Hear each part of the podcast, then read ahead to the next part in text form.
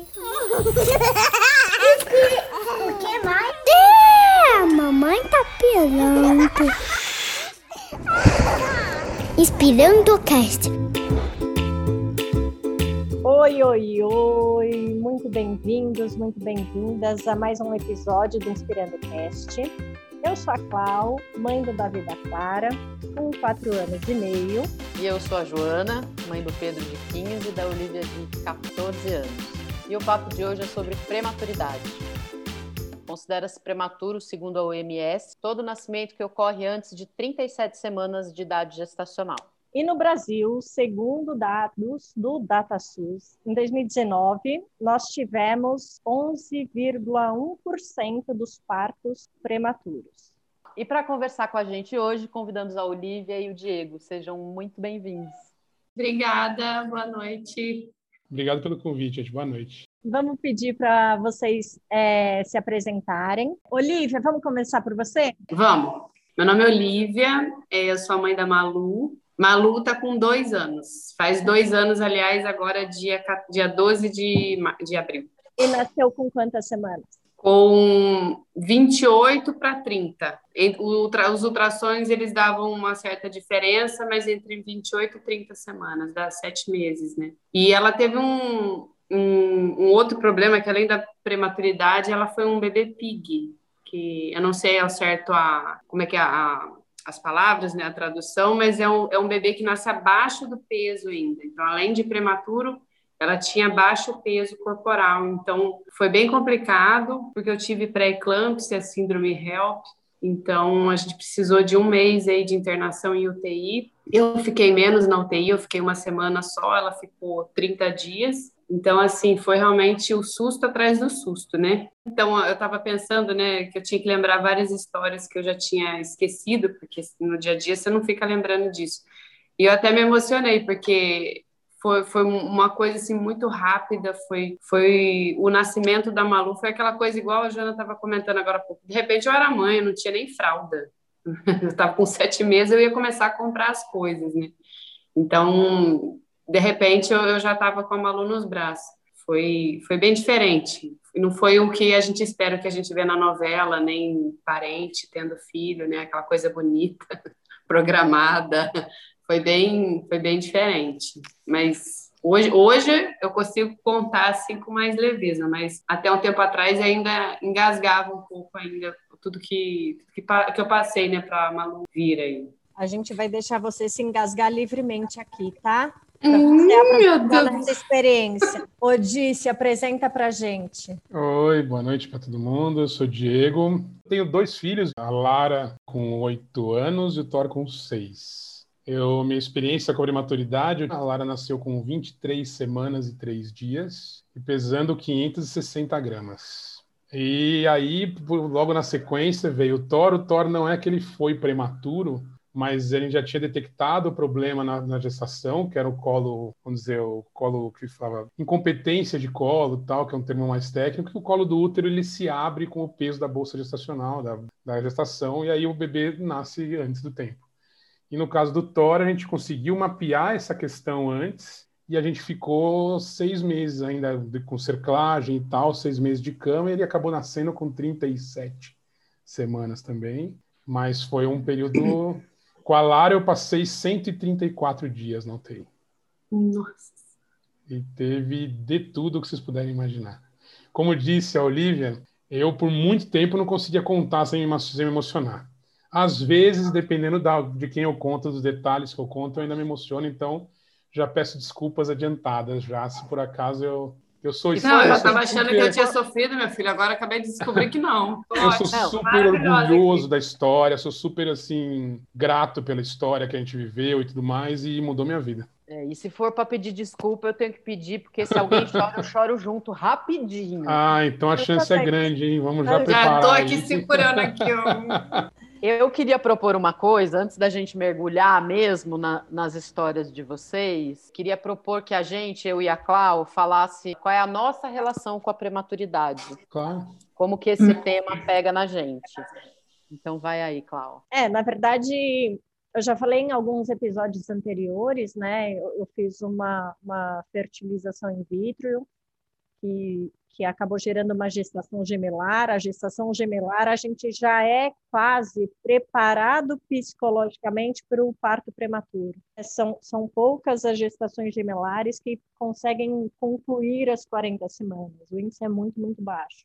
Mas, enfim, eu estava ali esperando e fazendo todos os exames de rotina é, quinzenalmente, né? A periodicidade ela aumenta pelo fato de ser uma gestação gemelar.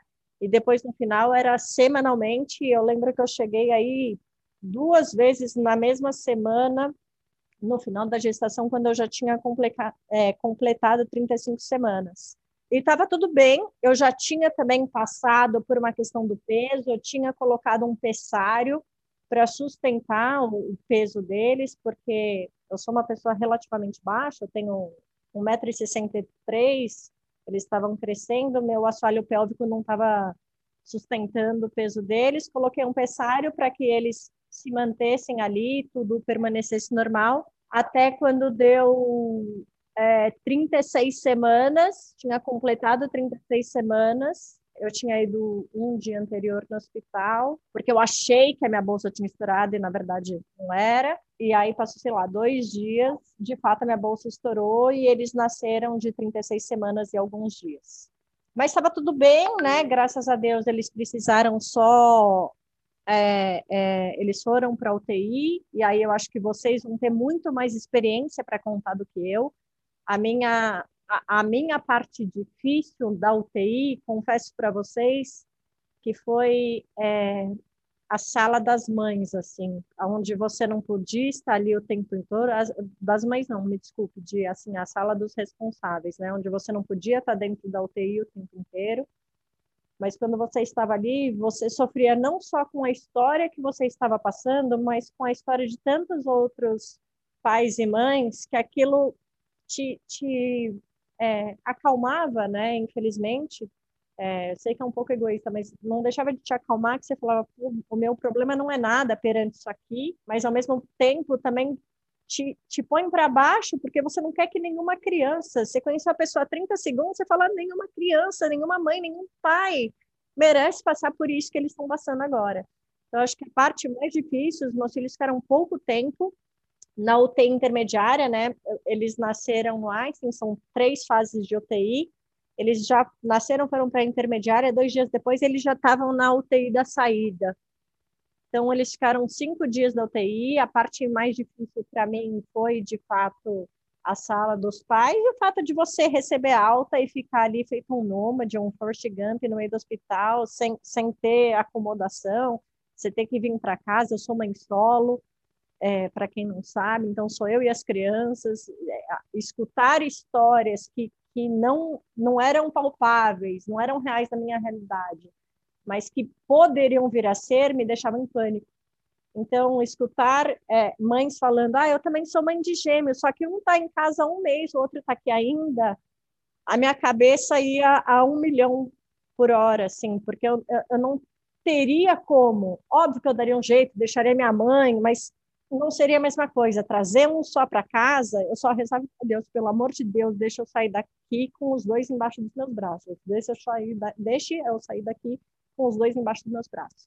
E assim foi, assim, eu fiquei cinco dias de UTI, tenho que levantar as mãos para o céu e, e tá tudo bem. Tudo bem. A minha experiência com prematuridade foi como filha, porque eu cresci ouvindo que eu nasci prematura mas eu nasci um pouco acima do que hoje se considera baixo peso, que é 2,5 kg. Eu nasci com 2,690, eu acho, 2,680. E sempre teve essa história, ah, a Joana nasceu, nasceu prematura e depois virou a piada, ainda bem, né? Porque se, não, se tivesse nascido grande, ó como vingou, né? Ia ser, ia ser pior. Mas, e aí contavam que eu, eu saí do hospital com os médicos dizendo: pode trazer uma caixa de sapato que ela vai embora na caixa de sapato. E eu, como mãe, assim, tive que brigar com a minha filha para ela nascer, porque senão iam arrancar ela, a Olivia com quase 42 semanas e o Pedro com quase 41. É... Mas outro dia eu estava pensando nessa semana no, no programa e foi aí que eu tive a ideia dessa pergunta. Eu falei, nossa, o que, que é a prematuridade para mim? É uma lembrança de que dizem que eu nasci prematura e eu fui. Eu bombei nos dois testes de Apgar, tirei nota baixíssima. E minha mãe conta que ela, que ela só foi me ver no quinto dia depois que eu nasci. Mas um dia já no início da vida adulta eu perguntei para ela, mãe, o que isso aqui que foi? Eu nasci prematura, foi pré-eclâmpsia? Ela ficou revoltadex, brigou, disse que não era nada daquilo, que eu não nasci prematura coisa nenhuma, que os médicos que não sabiam, mas ela sabia que eu, que eu nasci a termo, e, e que, enfim, as coisas não foram consequência de uma prematuridade. E, e aí me fez ficar pensando, assim, e, e querer ouvir de vocês também, é, como é que é essa coisa? O que, que, vocês pensavam? Vocês já tinham pensado sobre o que é ter um, né, o que, ah, um prematuro, o que, que é? Teve culpa? Sentiram julgamento das pessoas? Porque quando minha mãe falou muito revoltada, eu tive essa sensação, que era isso que tinha enfiado lá dentro dela, guardado, sabe?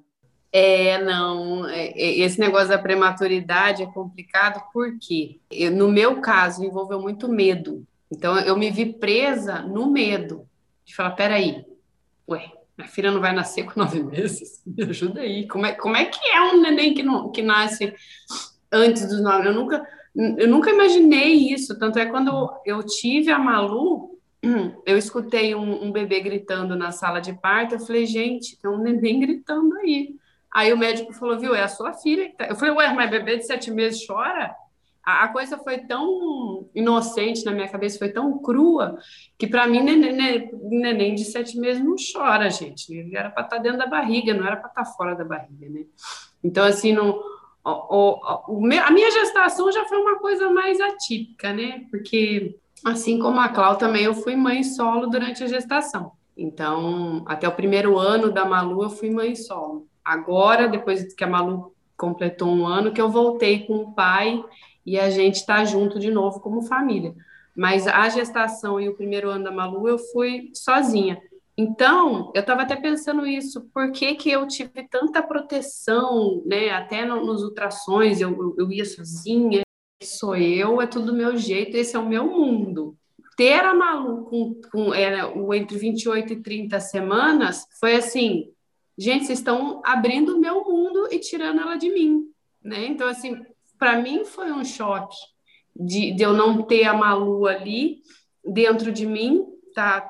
Agora ela está numa UTI, eu também só fui vê-la depois de dois dias, então para mim foi assim como se tivesse eh, literalmente arrancado de mim. Eu estava sozinha, sem minha filha, sem ninguém. É desesperador porque a maneira que aconteceu, vou fazer um, um resuminho. Com cinco meses eu me tornei hipertensa devido à gestação porque tinha uma dobra na placenta e o sangue não passava, o coração tinha que bombear mais forte para o sangue poder passar, alimentar minha bebê, mas eu não sentia nada, estava trabalhando normal. Aí, numa, numa consulta pré-natal, com sete meses, né, a médica mediu minha pressão sentada, deitada, em pé, ela falou, Lívia, é impossível, você não está sentindo nada, tua pressão estava tá, 17 por por 14. E eu chego no negócio embaixo do braço e falei, viu, tô indo trabalhar, você vai rápido, aí tô, tô atrasada já. Ela falou, não, você tá indo pro hospital agora, que você tá passando muito mal. Eu falei, minha filha, eu não tô sentindo nada. E aí ela implorou, ela literalmente implorou para eu ir pro hospital. E aí já me botaram numa cadeira de roda, já me deitaram, já me começaram a colocar um monte de remédio, eu não sentindo nada. Eu falei, gente, o que está acontecendo? E aí foi aquela coisa, os médicos falando que eu estava tendo uma é, pré-eclâmpsia e eu não, não sentindo nada.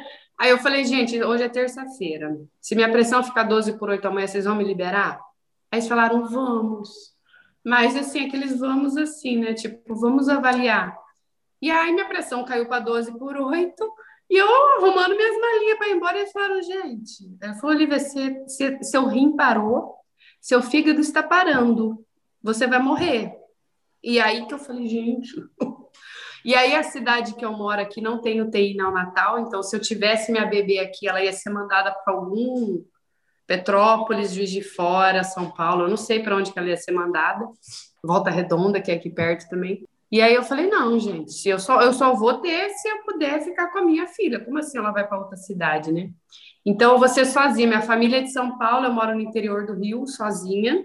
Tendo que tomar atitudes e, e decisões e você toma um tal do sulfato, não sei das quantas, na veia, que você fica completamente lelé, você não consegue raciocinar. Eu estava imensa, então, assim, de, de terça-feira para sexta-feira eu ganhei 20 quilos, de 70 eu fui para 90 quilos em quatro dias, porque meu rim parou, então eu fui acumulando líquido. Aí os médicos desesperados, porque não tinha vaga em hospital nenhum, e aí foi Deus que abriu uma vaga, assim, volta redonda, e falou assim, Olivia, você vai para Volta Redonda agora, que é a hora que você chegar lá, é a hora que o bebê vai estar tá saindo para dar vaga para Malu, você está entendendo? Aí eu tive que correr atrás da ambulância. Tudo isso pela Unimed, mas assim, você tem que entrar no negócio, porque eles não fazem nada também, não.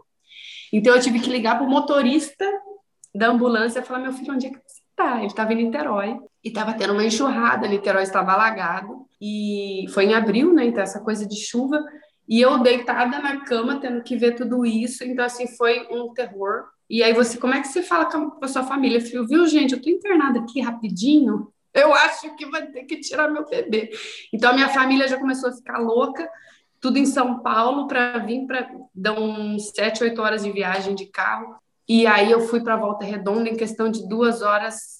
É, foi aquela coisa assim, eu já estava quatro dias sem tomar banho sem tomar cabelo, só lencinho. Então, a, um, o parto da Malu foi uma coisa assim, nada a ver, não tenho nem registro. Não tenho, eu até fico triste, porque eu não tenho nem registro, porque foi aquela coisa assim, roupa de, de, de internação, já chega na. Conversei com o médico que já estava me, me orientando em questão à hipertensão, e ele me abraçou e falou: Lívia, você confia em mim? Aí eu falei: porra, cara, confio.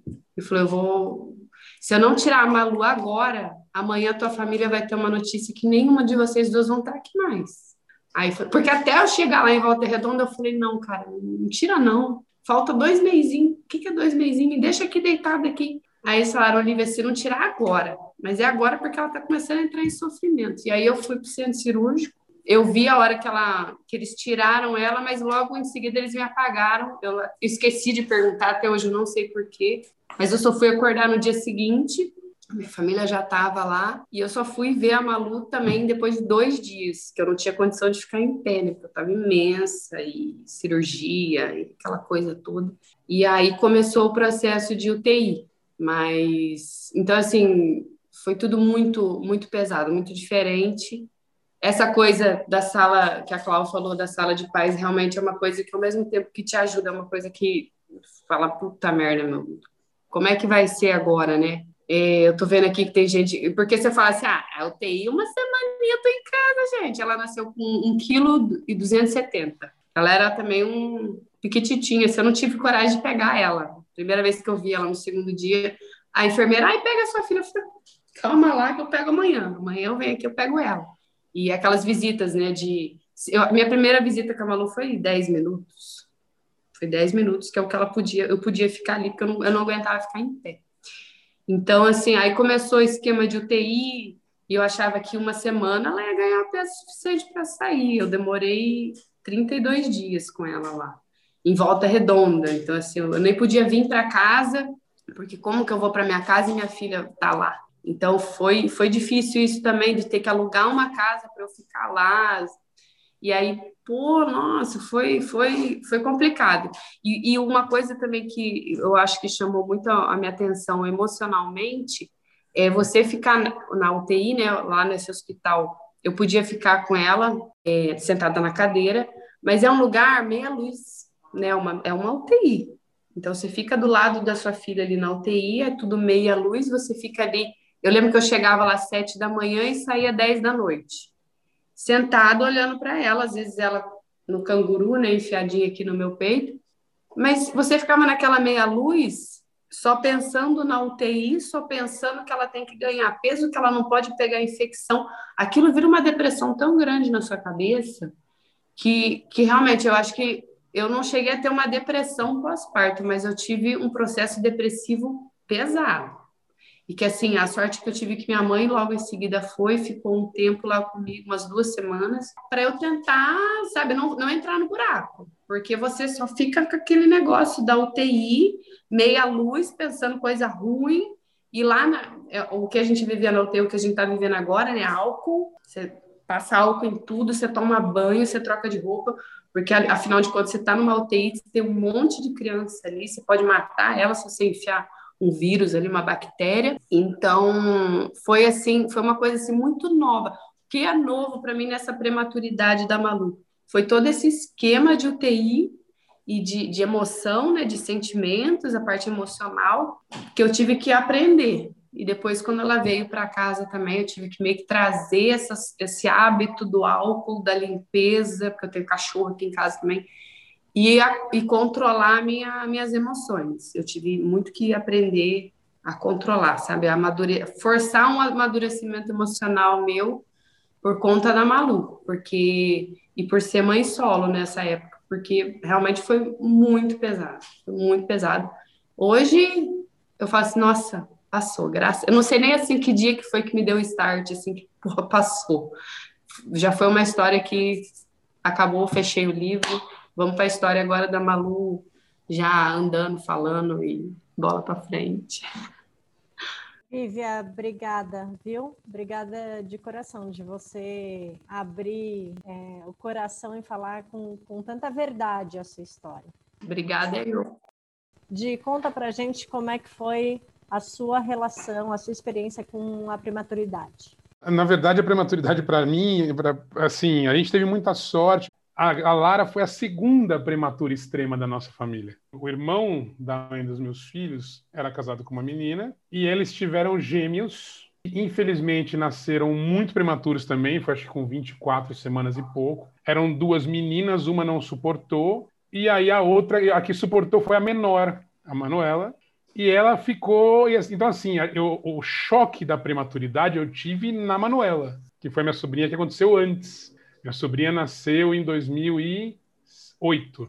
A Lara nasceu em 2012. Então, quatro anos antes da minha prematura, eu acompanhei uma outra prematura. Então, quer dizer, o choque de ver um bebê muito pequeno, entender o que acontecia e tal, eu tive meu primeiro contato com a UTI, UTI neonatal nessa época, que é uma coisa que não se fala.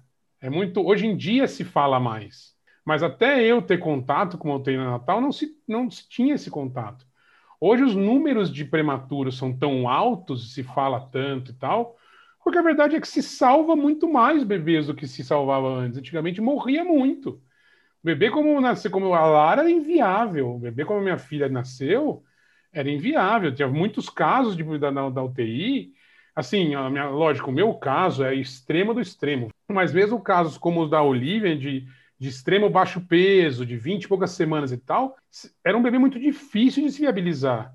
Hoje já não, você tem várias UTIs e tal. Eu tive, então acontece, a Manuela, que é essa minha sobrinha que nasceu quatro anos da gente, nasceu no Einstein, e a gente pôde acompanhar um pouco, assim, lógico, acompanhei como tio de longe, porque quem vive a experiência de UTI sabe que também é uma experiência muito solitária viver a UTI. Porque a UTI não é um ambiente que você possa receber gente. E a rotina é tão intensa que não dá para você ficar dando, assim, reportes, dando relatório para todo mundo todo dia do que está acontecendo. Cada vez mais as pessoas, quanto mais tempo você vai ficando, mais as pessoas querem saber e você fica cada vez menos disposto a dar por conta do tempo, das coisas acontecendo e tudo mais e tal. Então você não fala, então é uma experiência muito solitária. Ah, eu vivi isso de longe e quando aconteceu conosco, isso é uma coisa que eu sempre falo assim. A minha, a mãe dos, das crianças, tinha certeza que ia dar certo. Da hora que a Lara nasceu, cara, ela nasceu com 500 gramas. Tipo, a primeira apigar dela, nota 3, o segundo, nota 8. Cara, ela tinha, assim, os dedos não estavam formados direito, tinha umas pelezinhas entre os dedos. Ela era vermelha que nem o pimentão porque não tinha carne. Era só pele e sangue.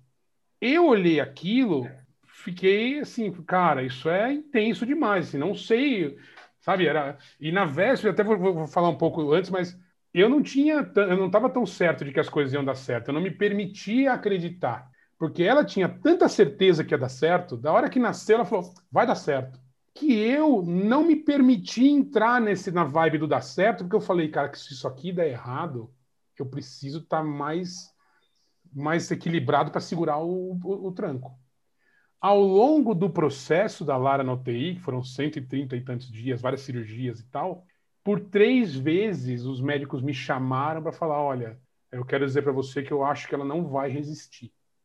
Então é melhor você já preparar a tua esposa porque ela não vai resistir. Então eu tive que por três vezes sentar ela e ter essa conversa. Três vezes. Nossa Senhora. Então, assim, é um negócio que. Mas ela não, não se permitia. Ao mesmo tempo que eu, eu fui me permitir acreditar que a Lara ia sobreviver, falei assim, cara, vai dar certo, quando ela estubou com 74 dias. Nossa, gente. Ela nasceu dia 14 de novembro. Eu fui falar assim, cara, vai dar certo no dia 20, não, no dia 23 de janeiro. 26 de janeiro? 24 de janeiro, quando ela estubou. Quando ela estubou e ela respirou sozinha, eu falei, vai dar. E aí eu me permiti acreditar. Até então, eu ficava assim, gente, calma, segurando já ganhou, sabe? Assim, não vamos comemorar. E ela não, ela do dia zero. Então, assim, como a gente já tinha visto o caso da minha prima, da minha sobrinha, e tinha dado certo, ela tinha muito essa fé de que ia dar certo. A gente teve, assim, nós nascemos na Promatre, que era um centro de excelência para prematuridade. Então, assim, a gente via os equipamentos, as coisas e tal, não sei o quê, a gente teve muita sorte que tinha, a gente sentia que tinha o melhor à disposição, mas a situação era muito extrema. A gente via que era uma coisa, eu não, eu não, eu não conseguia conversar com ninguém que tinha tido uma filha com menor peso que o meu. Sabe assim, eu fui, eu fui assim, na, na, temporada que eu fiquei lá, depois nasceu uma menininha com, com peso menor que o nosso, que a menina sobreviveu, mas com sequelas, entendeu? Ela acabou tendo sequelas e tal que é uma questão muito real para a prematuridade. A gente pode até vamos chegar lá depois, mas então assim a prematuridade para mim não foi um choque tão grande quanto foi para a Olivia, porque eu já tinha meio que botado o pé na piscina antes. Então quando chegou para na minha vez a gente já tinha um pouco mais de preparo. Por exemplo, meu sogro, que era o pai da, da mãe das meninas, já tinha vivido essa experiência com a outra neta dele. Ele teve duas netas prematura extrema, entendeu? Ele viveu duas temporadas de UTI. E acabou que, que do, pelo mal, pelo bem, a gente tinha uma ideia do que era. Eu tinha alguém para chamar, falou: meu, me conta aí, me dá uma ideia, me prepare e tal. Então isso nos ajudou muito. Era um caso muito extremo, mas a gente teve essa. Eu, eu já tinha um pouco disso. Você sabe que você estava tá, te ouvindo e eu lembrei aqui: o Pedro nasceu no Samaritano, que é maravilhoso mas não é uma coisa, né? Ah, é maternidade do samaritano. Então, quando ele nasceu, tinham trigêmeos que estavam lá há três meses. Então, era do lado do de onde ficavam os outros bebês. Só tinham os três e o Pedro. O Pedro nasceu com 3,620. E eu tinha vergonha. Olha, eu vou dizer para você uma coisa que a Olivia falou e que eu lembro muito disso. A, na, na, na, quando eu estava, quando eu fui pai de UTI, eu frequentei todos os dias. Eu estava todos os dias no hospital. Lógico que na rotina, ao longo da, da, internação toda, a mãe acabava fazendo o quê? Ela entrava de manhã comigo, eu fazia. A gente não podia dormir com os bebês, a UTI fechava. E aí acontece, a gente fazia o quê? Eu ia de manhãzinha, entrava na UTI também, álcool tal, não sei o quê. Tanto que eu falo, eu tenho já a cultura do álcool, como a Olivia falou, de passar mão no álcool tal, de não botar a mão na boca, tal, que vem lá de trás. A gente entrava, chegava de manhã, fazia visita e ficava esperando o médico trazer. É, vim, vamos dizer, vim fazer o reporte de como tinha evoluído ao longo da noite. E, cara, chegou uma hora, aquilo começou a me. Era um motivo de, de assim, de, de, tensão, porque a gente nunca sabia o que, que, tinha acontecido ao longo da noite. Eles vinham trazer o que tinha acontecido e tal. E aí, assim, Aí eu, eu, ficava com eles até a hora do almoço, a hora do almoço eu, eu, eu ia para trabalhar, ficava trabalhava tarde e voltava à noite. A mãe ficava o dia todo, porque ela também tinha leite, sala das mães e tal. E assim, primeiro que virava assim, os pais ficavam todos juntos, as mães ficavam todas juntas. Os pais eram em muito menor quantidade do que as mães. Muito menor. Porque assim, tinha muito pai, meu, eu não sei se vocês viram isso, mas tinha muito pai que largava a mãe na UTI. Ah, meu, isso aqui, tipo assim, não assinei para isso, sabe assim? Não entrei aqui para isso, eu vou tô indo embora. Aí eu, se vira aí. Isso assim, era um negócio chocante, assim, cara. Lá também tinha só um casal que o pai ficava lá o dia inteiro também, o outro também. Eu só, eu só via a mãe. Eu não sei, eu tô dizendo da minha época, tá? Eu, a Lara nasceu em 2012, tá? Então vou dizer, não sei se isso melhorou ou piorou. Eu lembro, nunca vou esquecer isso, teve um fim de semana que era um feriado de sol, e, cara, quando abriu a visita de manhã, eu olhei em volta e falei, cara, cadê o povo? Os pais não estavam lá. Tinha mãe que não tinha ido. A verdade é, quando você está na rotina da, da, da, do leite, da, sala das mães e tal, as mães se confortam, porque é uma coisa muito solitária.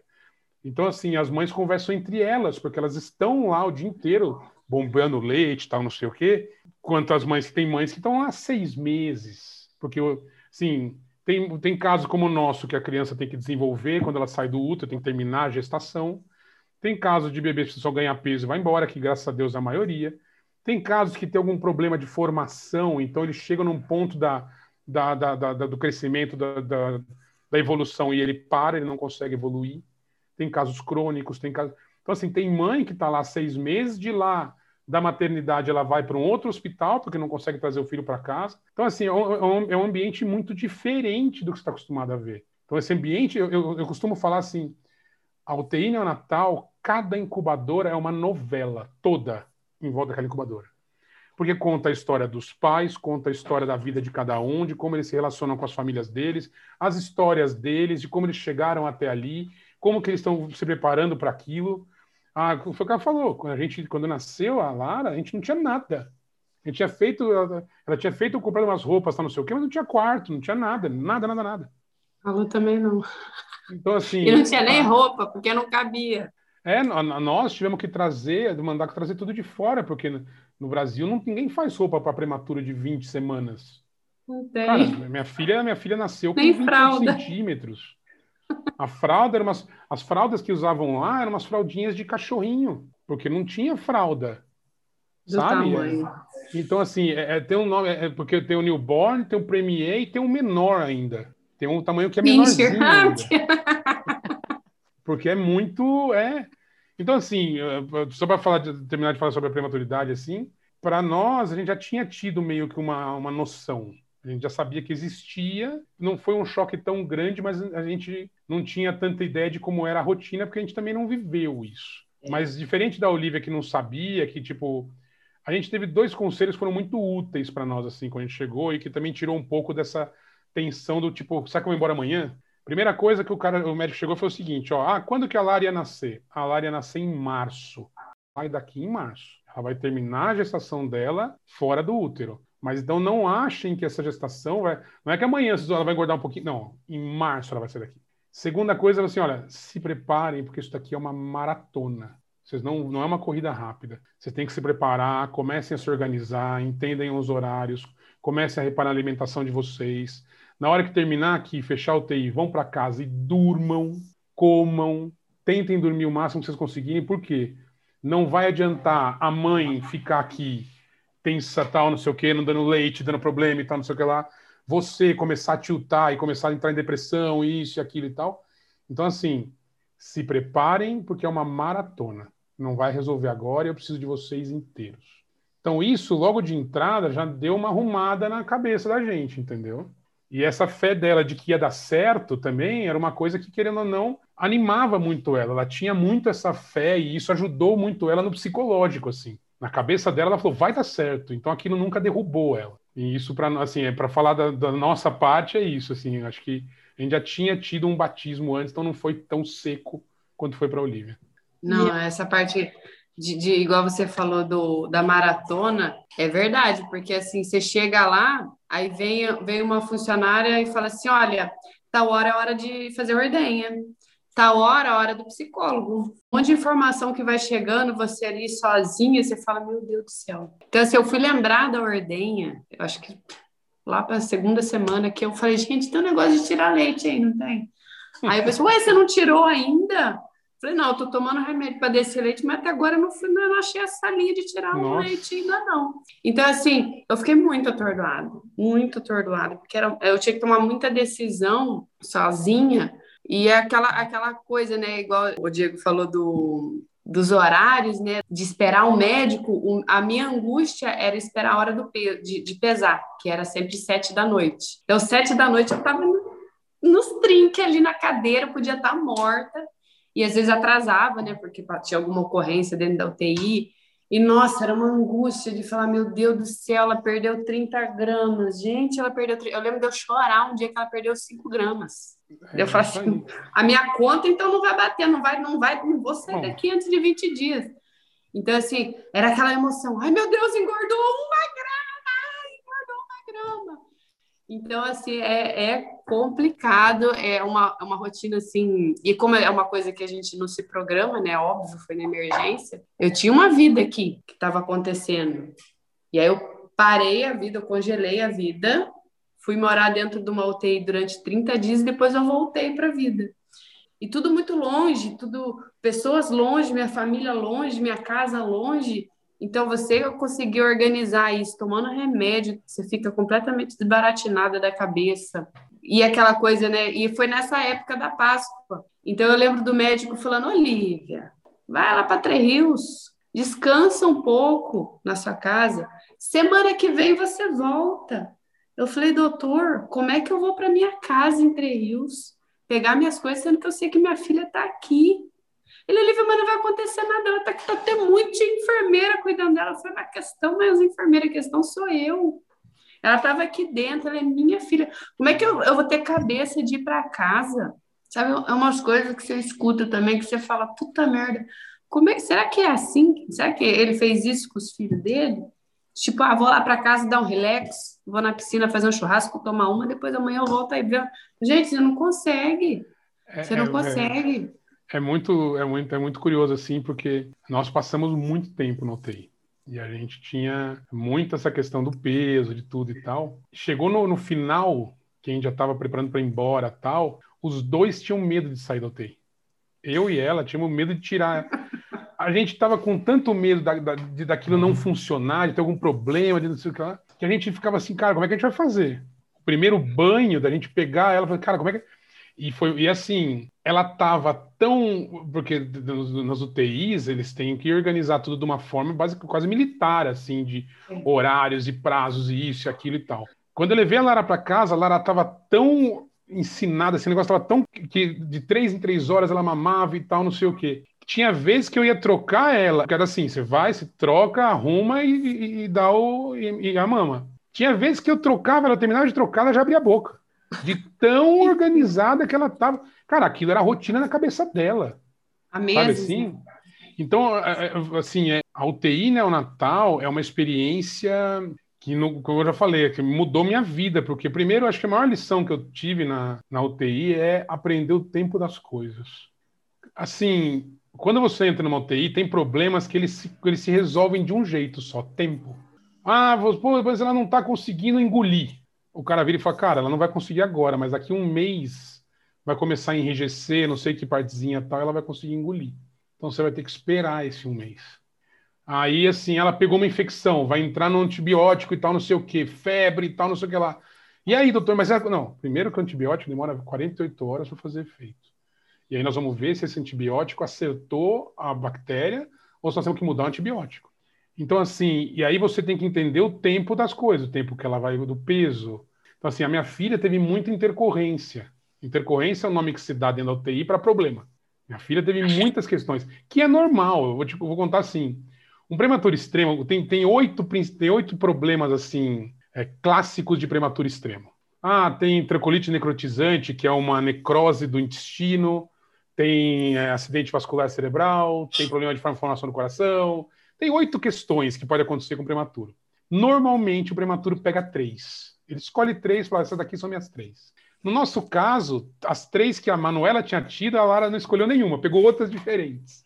Então, assim, no meu caso, por exemplo, eu, a, o principal problema dela, assim, no, no, começo, foi esse negócio da entrecolite necrotizante, que é muito louco, assim. A Olivia teve essa síndrome HELP, HELP que na verdade é o corpo entrando em... O corpo tá parando. A o corpo, entende, o corpo entende que tem um negócio muito errado acontecendo e ele vai morrendo. O corpo vai morrendo.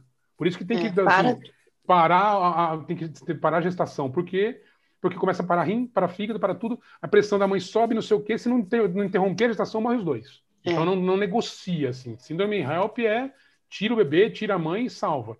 Quando o, o, existe essa relação, e isso é uma coisa que se aprende também na, na, na carne, em algum momento dessas crises assim, algum médico vai chamar a mãe ou o pai e vai falar, olha, é o seguinte, a preocupação nossa é salvar a mãe e o futuro ginecológico da mãe. Então, isso é uma coisa que aconteceu comigo. Vou contar um pouco de como foi o parto nosso. A gente estava vivendo uma gestação ótima, tranquila, sem problemas, ultrassom lindo, maravilhoso e tal. Um dia de manhã nós estávamos é, assistindo TV, estava passando Teleton no sábado de manhã. Ela vira e fala assim: Nossa, tô toda molhada, acho que eu fiz xixi e não reparei. Falei: Como assim? É, acho que eu fiz xixi. Ela levanta, vai pro banheiro. Diego, Diego, estourou a bolsa. Falei: Como assim estourou a bolsa? 22 semanas, não tinha nem barriga direito. Estourou a bolsa, estourou a bolsa. Falei: Não, calma, não pode ser. Ela vai, vem pra cama, tal, não, porque desceu tudo líquido na barriga, a barriga tinha achatado quase. Eu falei, vamos ligar pro médico. Ligamos pro médico, ele falou, ah, fiquem tranquilos, não deve ser isso.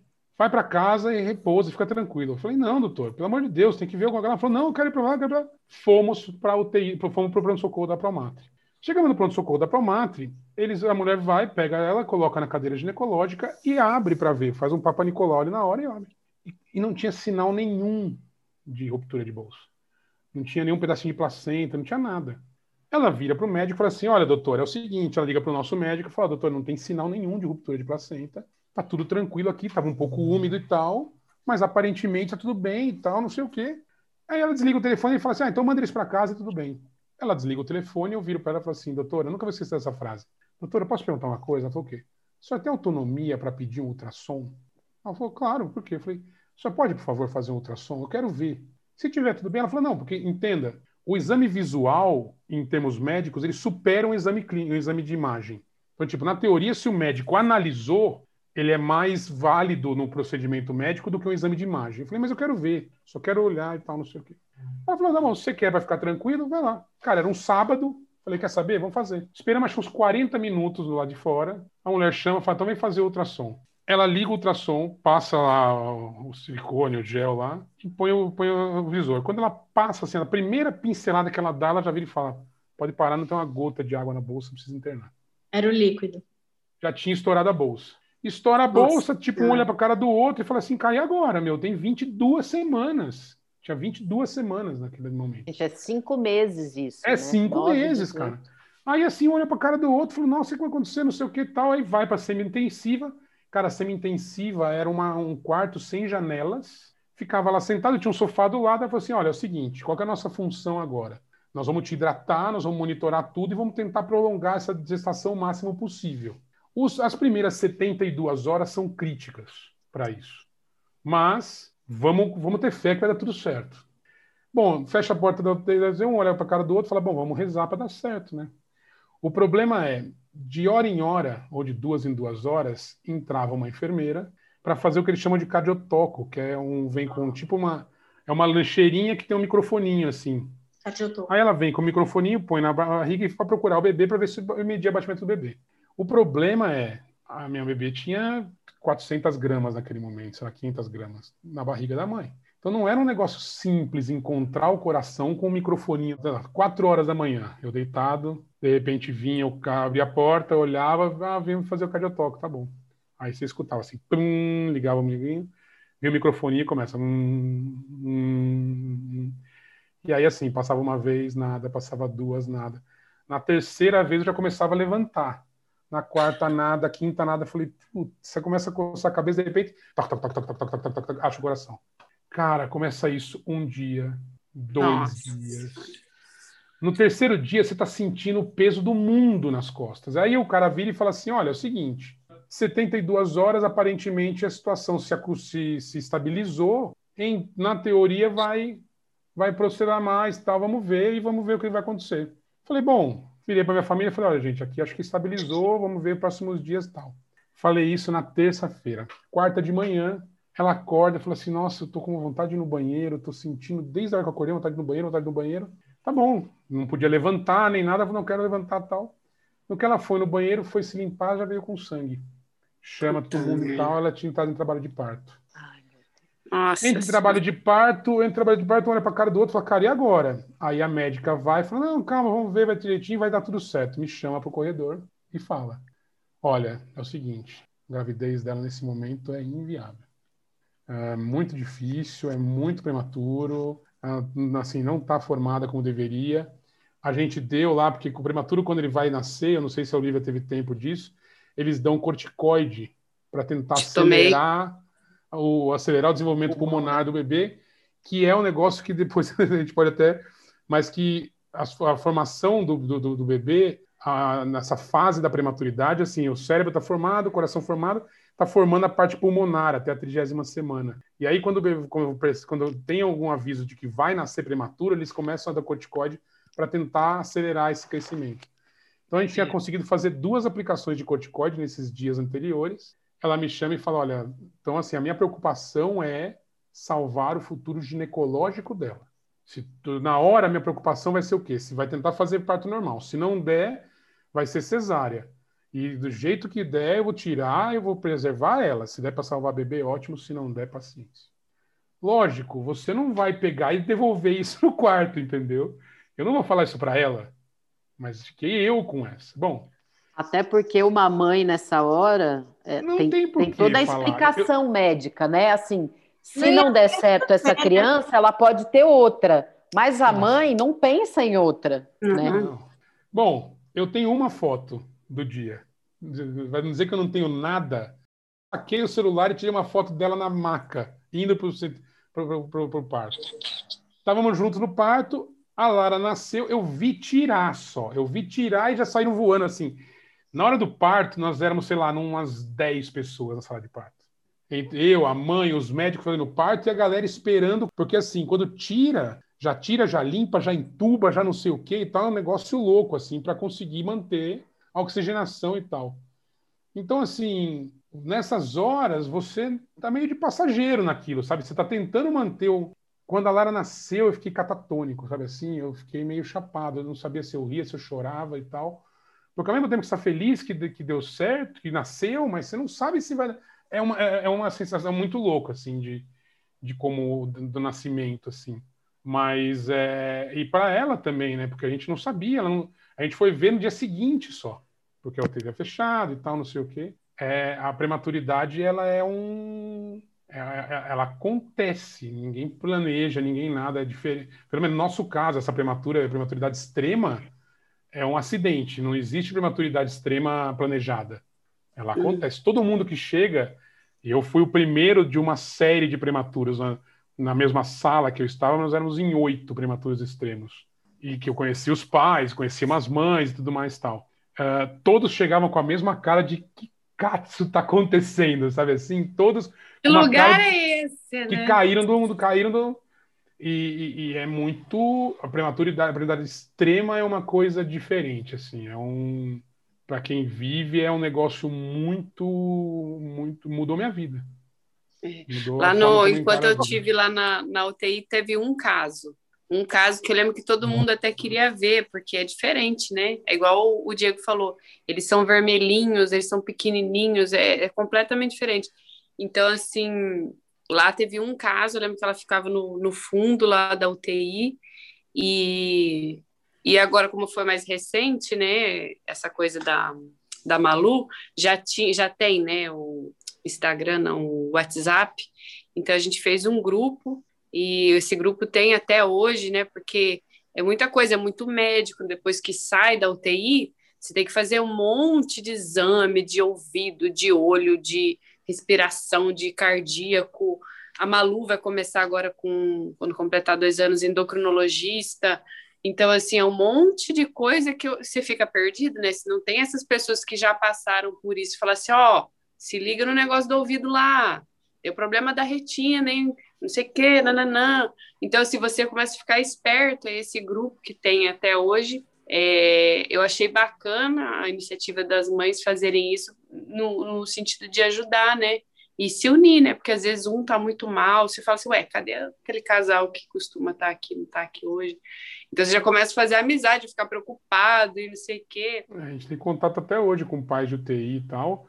É que, infelizmente, assim, a gente ficou muito tempo lá, a gente conheceu muito casal, muita gente e tal. É, infelizmente, no, do, por exemplo, dessa classe de oito que eu contei para vocês, sobreviveram três. Nossa! E, e só a minha filha sem sequela. Nossa, Diego. É que, de novo, eu tinha caso na, na, na minha UTI, na, na, minha, na minha sala, tinha um caso de menina que nasceu com 430 gramas. Caramba. 430 gramas é um negócio diferente de assistir.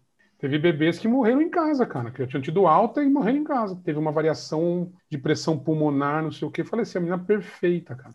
Então, assim, no, no é- grupo meu lá, ninguém morreu. Ai, graças a Deus, gente. É, é, Não, e foram, quer ver? Uma, duas, três, quatro, cinco, seis, sete, oito, nove, nove crianças, junto, contando a Malu, E- nenhuma, nenuma. que- Tinha uma lá, que eu lembro que tinha o nome dela no, no quadro lá dos médicos. Um dia eu, eu dei uma espiada lá e tinha lá ver, verificar cromossomo não sei o quê.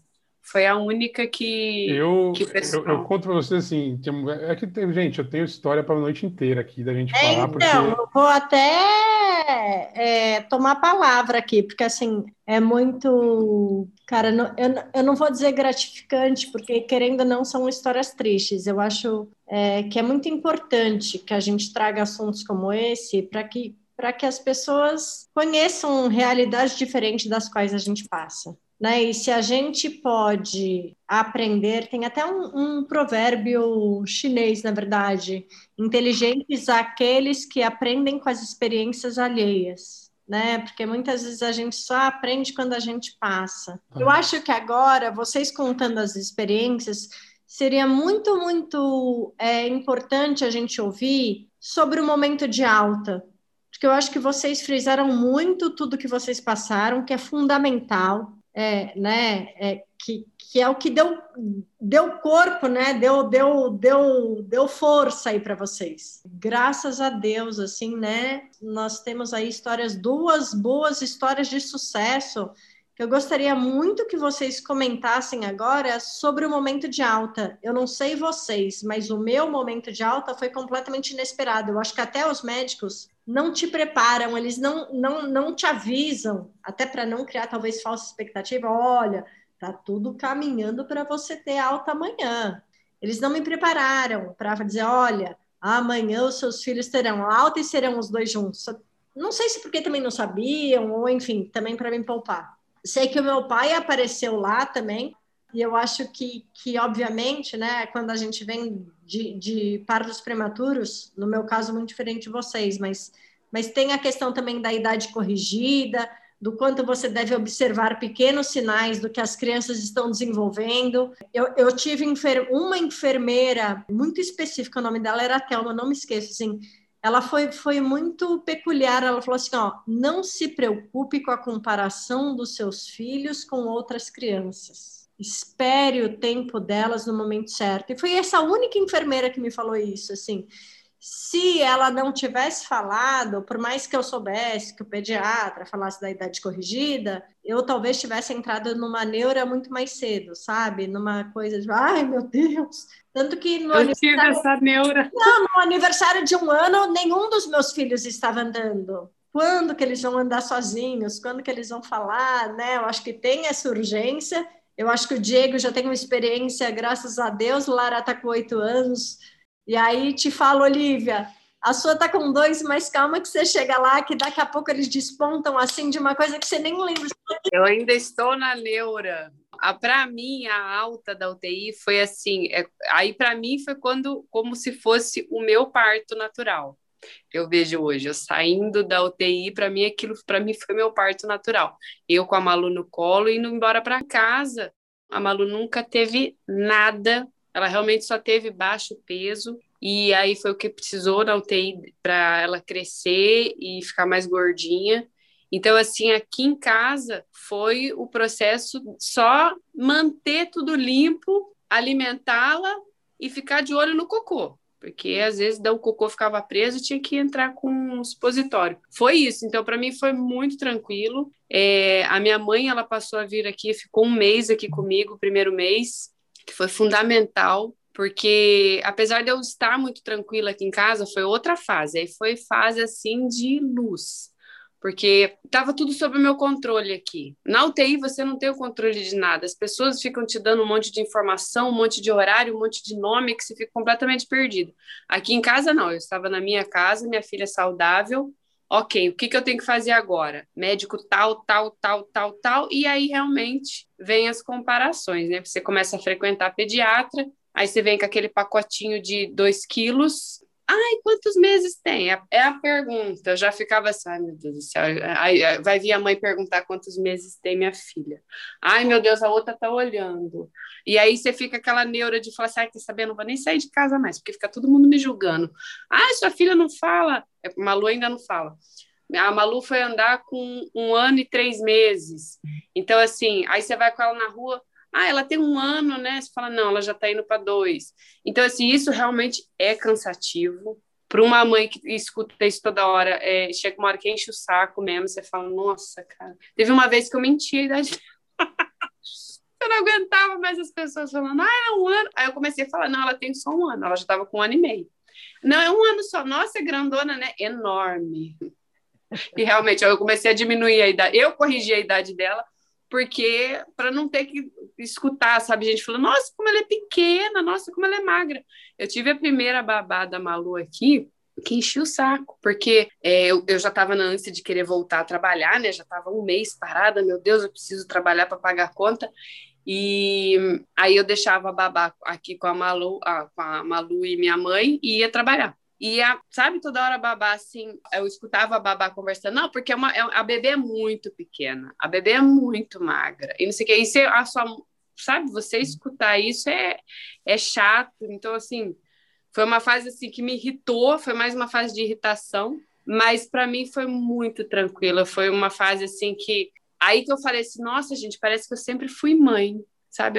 Tá sendo fácil cuidar da Malu. Eu já fiquei preparada que ela ia acordar de três em três horas para mamar, de madrugada. Mas aí foi.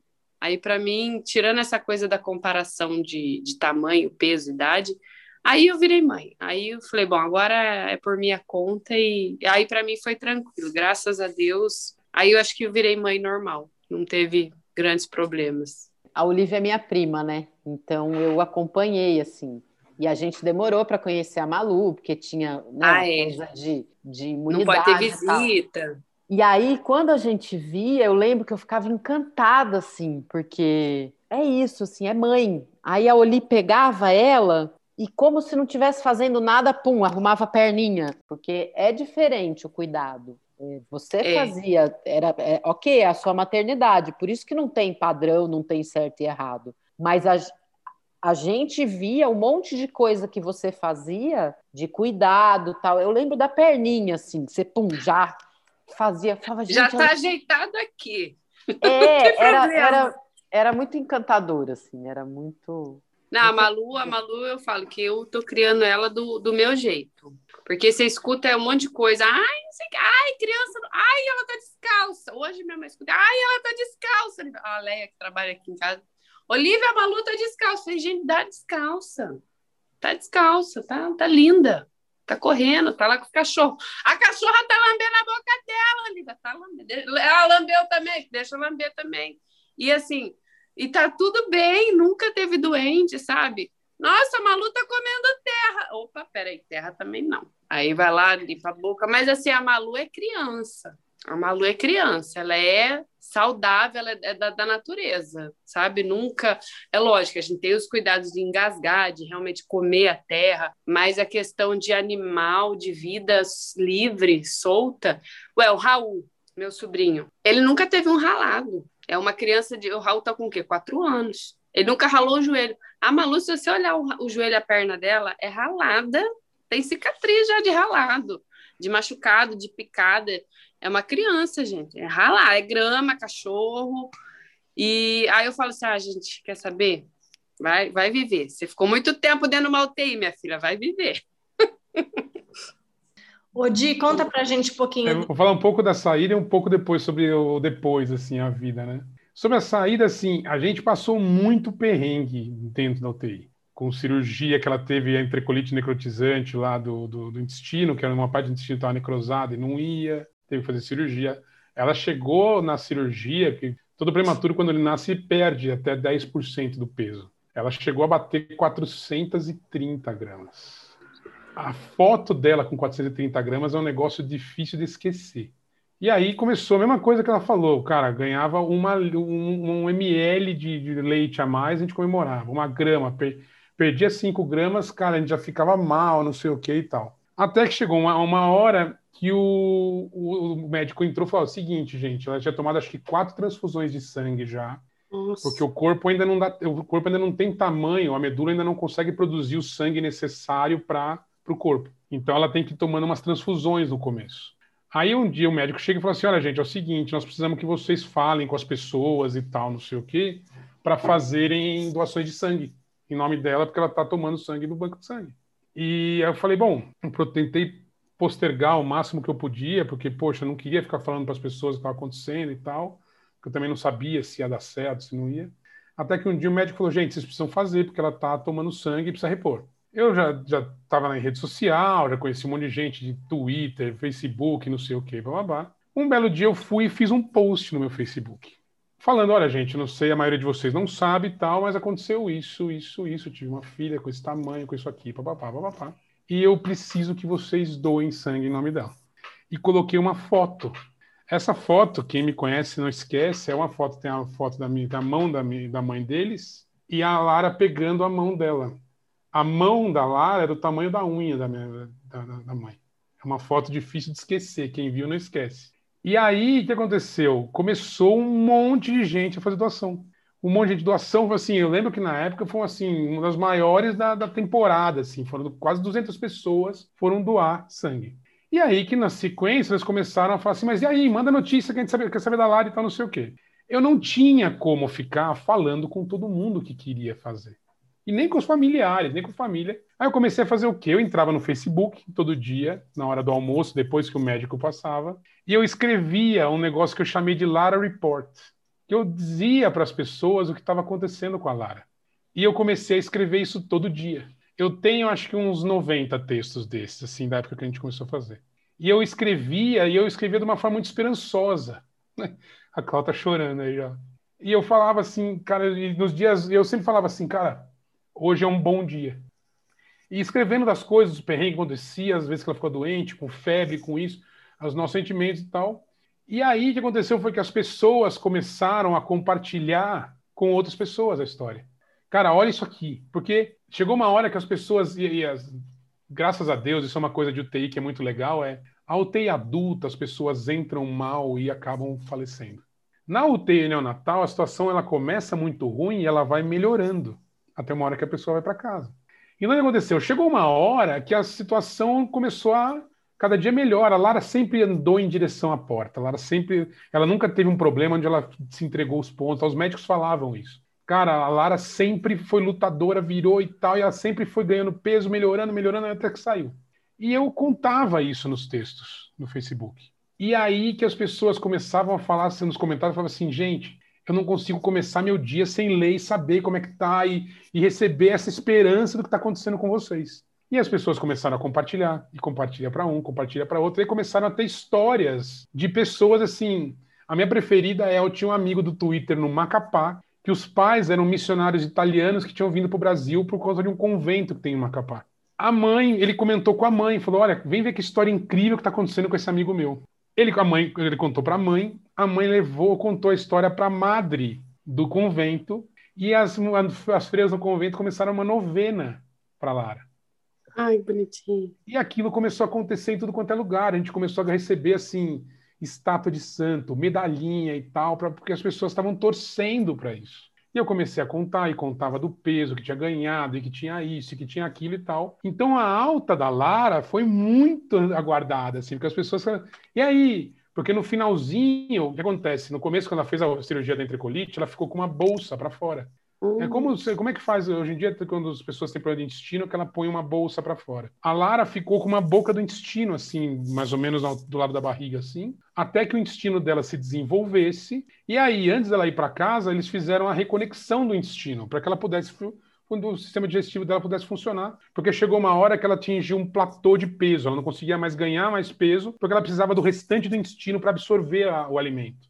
Aí reconectou, e então, quando reconectou, os caras falaram: olha, ela já está bem, ela está respirando bem, ela está consumindo bem, está ganhando peso, daqui a pouco ela vai para casa. E aí, então, assim, a, as duas semanas antes dela ir para casa foram muito bacanas, porque a gente começou a montar o quarto, a gente começou a fazer as coisas, começou a tirar foto, começou a tirar foto com os médicos, e os médicos vinham. E...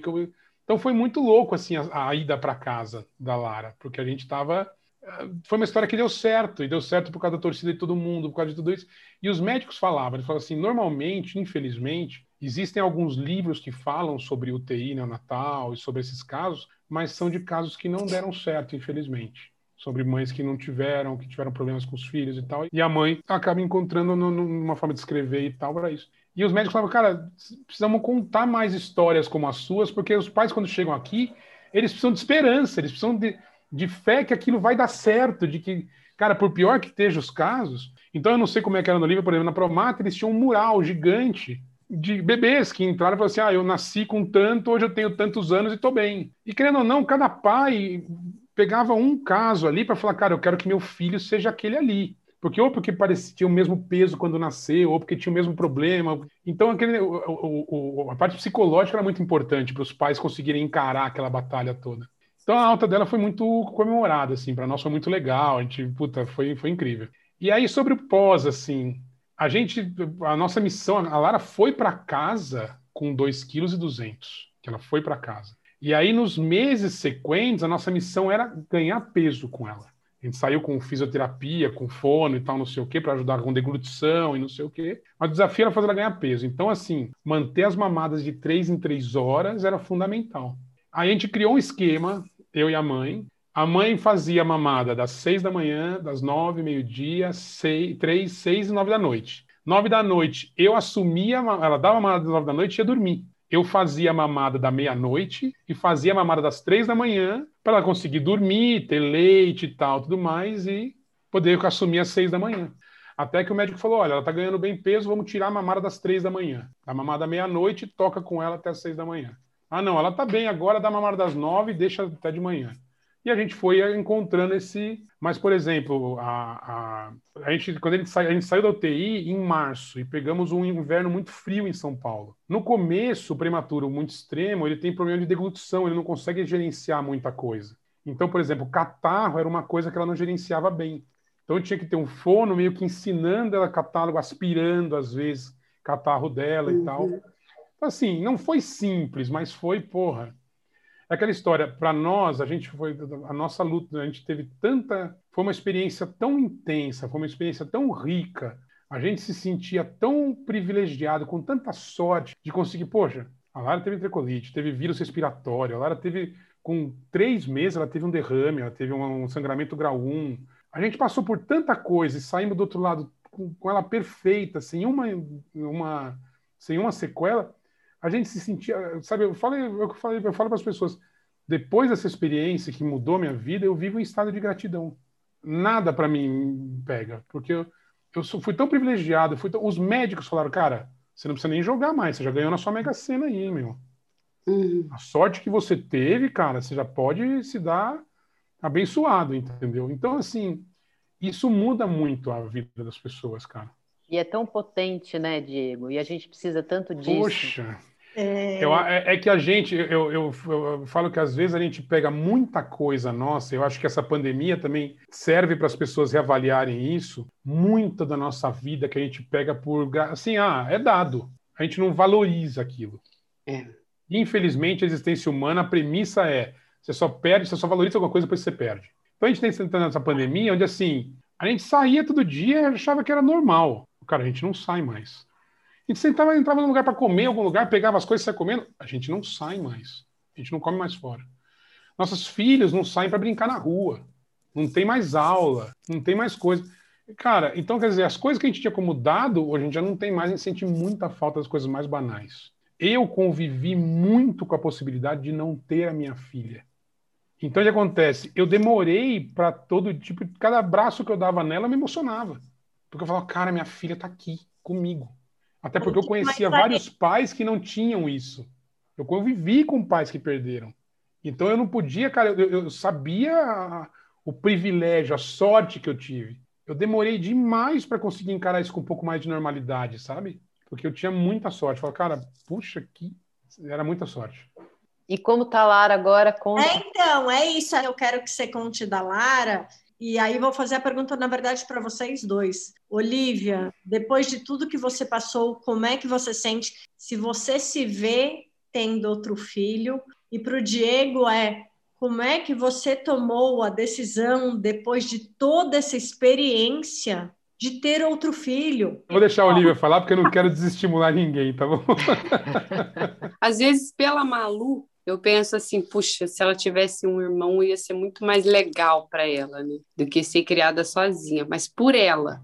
Agora, por mim, por essa correria do dia a dia, de trabalhar, de e pandemia e tudo, não é uma coisa que, que passa na minha cabeça. Mas, por, coincidentemente, hoje eu estava conversando com a Suiane, que trabalha comigo, e ela falou: Nossa, Olivia, sonhei que você. Uma, foi uma conversa assim: você tinha outro filho. Você teria? Eu falei, pela Malu, sim. Por mim, também me bateu um medo de falar: gente, é alto risco, né? Porque os ah. médicos falaram assim que, ah, Olivia, uma gestação, cada gestação é uma gestação. Uma não vai comprometer a outra. Mas e se der de novo? E se nascer com, com 500 gramas? Como é que vai ser? Né? Se for tudo bem, tudo ótimo, nove meses, parto normal, lá, lá, lá, lá, lá ótimo. Mas e se não for? Hoje, eu acho que eu, tanto Diego, é, a gente sabe que tem o outro lado, de não ser uma coisa tão bacana, de dar medo. Ele foi corajoso de ter o segundo. No corajoso, não. Não vou pegar esse mérito para mim, não. Foi sem querer. não, eu não vou, não, não, vou esconder isso de ninguém, não. Eu falo para todo mundo, todo mundo sabe, quem, minha família toda sabe. A gente, na verdade, assim, meu irmão queria me matar. Você pensa, a conta foi a seguinte: imagina o sacrifício geral para uma temporada de cinco meses de UTI que eu fiquei. Meu irmão, meu sócio e tal, não sei o que, a família, um perrengue emocional e tal, não sei o que. Puta, deu certo, graças a Deus tá trazendo para casa. Trouxemos ela para casa em março. Chegou em dezembro, eu falei, gente, estamos grávidos. Meu, meu, irmão queria me matar, meu irmão queria me bater. E, cara, e a verdade é, foi absolutamente involuntário, assim. Quando aconteceu foi, a gente demorou, quando a gente começou a falar assim, ah, vamos ter filho, paramos de evitar, nós ficamos um ano e meio treinando e nada acontecia. Até que veio a Lara tal, pô, perrengue e tal, não sei o que, trouxemos para casa. Olha que a gente conseguiu, assim, tiramos as mamadas da noite, conseguimos retomar o um mínimo de rotina. E a gente se viu, olhou um para cara do outro e falou, pô, estamos com tempo aqui e tal, não sei o que. A gente voltou a namorar. Gente, eu falei assim, ah, tranquilo. Vai demorar mais um ano, podemos namorar tranquilo. Gente, hum. na segunda vez que a gente ficou, ela engravidou.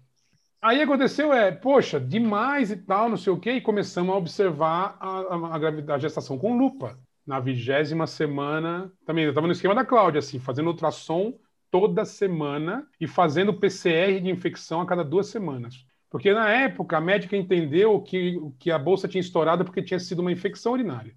Nossa. Bom, moral da história, na vigésima semana, faz ultrassom, falou, gente, nem levanta que tá abrindo o colo de novo. Uhum. Corremos para o hospital, fizemos uma cerclagem, que é um ponto que se dá no colo do útero para segurar o, o, o colo foi uma, uma cerclagem de risco altíssimo, porque cerclagem novamente, não, normalmente se faz até a 12 segunda semana.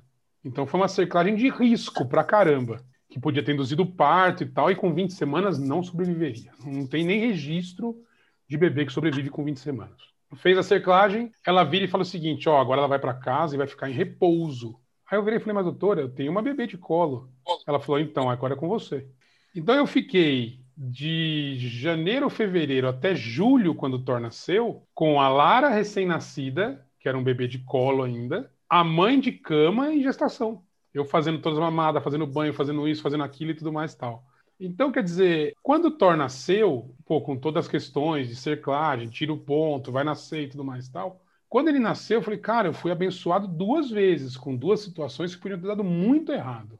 E aquilo ficou comigo. Beleza, o Thor passou, tal, não sei o quê. Quando a gente foi retomar a nossa rotina, eu tinha medo de engravidar ela. tinha muito medo, porque eu falei, cara, eu sei a sorte que eu tive duas vezes, eu vou esperar dar errado a terceira? E aí o que aconteceu foi, eu fui, fui fiz a minha vasectomia.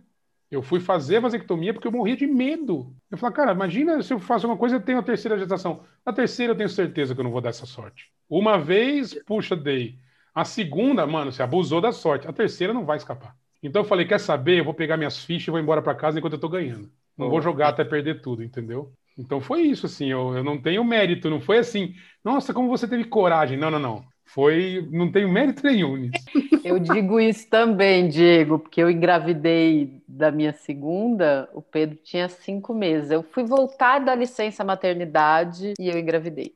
Um tem 15 e outro tem 14. Aí as pessoas falam, muita gente acha que são gêmeos e tal. É, os meus E também. até hoje as pessoas falam, nossa, coragem. Gente, não é coragem. Eu lembro o dia que eu contei para minha chefa na produtora que eu estava grávida de novo.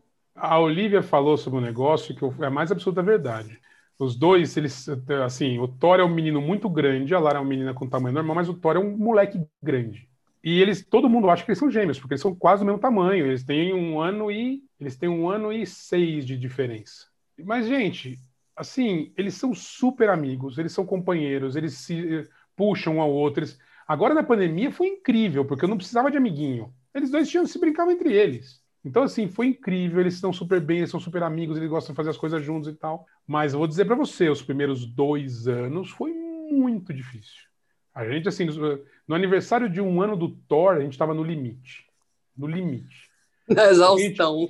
Não, porque a gente já tinha vindo assim de UTI da Lara, o começo da, da Lara em casa, a gestação do Thor com ela de cama, a chegada do Thor em casa. Porque pensem, quando o Thor chegou em casa, os três primeiros meses foram absolutamente novos para nós, porque eu nunca tinha tido um bebê recém-nascido em casa. Porque quando a Lara veio para casa, ela já era uma bebê de cinco meses, que já sabia mamar, que já sabia fazer, já sabia tudo. O Thor não tinha horário, não tinha nada, ele não sabia nada. Então foi uma experiência nova para nós ter um bebê recém-nascido em casa. Então quando chegou no aniversário de um ano do Thor, a gente estava esgotado os dois. Para todo pai que vira e fala assim, e aí, você acha que eu tenho segundo, não tenho? Eu falo assim, olha, eu vou dizer para você, se eu puder recomendar, eu falo para você, tenha logo um segundo filho, por dois motivos. Primeiro, o lado bom é eles vão se anim... vão ser amigos, vão ser companheiros, vão fazer companhia, e você passa todas as fases de uma vez só. Mamadeira, eu tinha um monte de mamadeira. Com o tempo que ele saiu da mamadeira, eu joguei todas fora. Fralda. Quando eu desfraudei o Thor, beleza, me livrei de mamadeira. Fórmula, a mesma coisa. Você vai, tipo, carrinho do bebê. Você vai passando as fases, você passa de uma vez só. Quando você tem filho distante, você, pô, você tem mamadeira dentro joga fora. Quando nasceu de novo, você tem que fazer tudo de novo, entrar naquele mundo de novo, não sei o que lá. E o segundo problema é, amigo, depois que você vai, tem um filho, o bebê fica autossuficiente, você já se livrou de carrinho, mamadeira, isso, aquilo e tal, e você voltou para sua vida, dá uma preguiça de pensar em começar em tudo de novo. De falar, nossa, eu vou de novo entrar em gestação, mamadeira, fralda, e isso, e carrinho. Sai- Eu Aí você- acho que tem então, que ter quer muito dizer- mais coragem para isso. para Tem reentrar, gente que né? sete anos depois, né? Eu falo, nossa, isso é coragem. É, é porque, minha mãe e gente, meu pai, gente, quatro filhos já. Então, assim, eu falo que é, é muito assim, para quem eu posso falar, fala assim: olha, eu não vou enganar vocês, o começo é duríssimo, porque você não sabe para que lado você corre, você não consegue nem dormir. Mas passando essa arrebentação inicial é uma delícia. Uma delícia. Recomendo. Aí, Jô. Gente, Eu tô de boa. Jô, tem alguma pergunta adicional não? Nossa, acho que não. Queria só agradecer demais, porque foi uma delícia. Eu tô, juro por Deus, assim, eu acho que foi a- o, o primeiro podcast que eu não segui pauta nenhuma, porque assim, tudo que estava na pauta, assim, eu fui passando aqui, vocês foram falando naturalmente. Vocês foram falando dos problemas, vocês foram falando da experiência, vocês foram falando é, é, de coração tão aberto que eu, que eu só tenho a agradecer do fundo do meu coração. Assim, Olivia, tô te conhecendo hoje, né? É, muito, muito, muito obrigada. De verdade. Imagina, eu que agradeço. Nossa, e, e, assim, obrigada por ter deixado a gente tão à vontade de contar coisas tão íntimas, né? Não, mas eu acho que a intimidade é uma coisa que, que se você não, né, se, é, ela vem de você, na verdade, né? E assim, que, que, que oportunidade das pessoas que estão passando, talvez num momento ainda prematuro dessa mesma situação, que elas não possam aproveitar da serenidade que vocês estão hoje, né? Assim, o, o Diego é muito difícil falar dele, assim. Sou amiga do Diego desde os seis anos de idade. A gente é muito irmão, muito irmão, assim.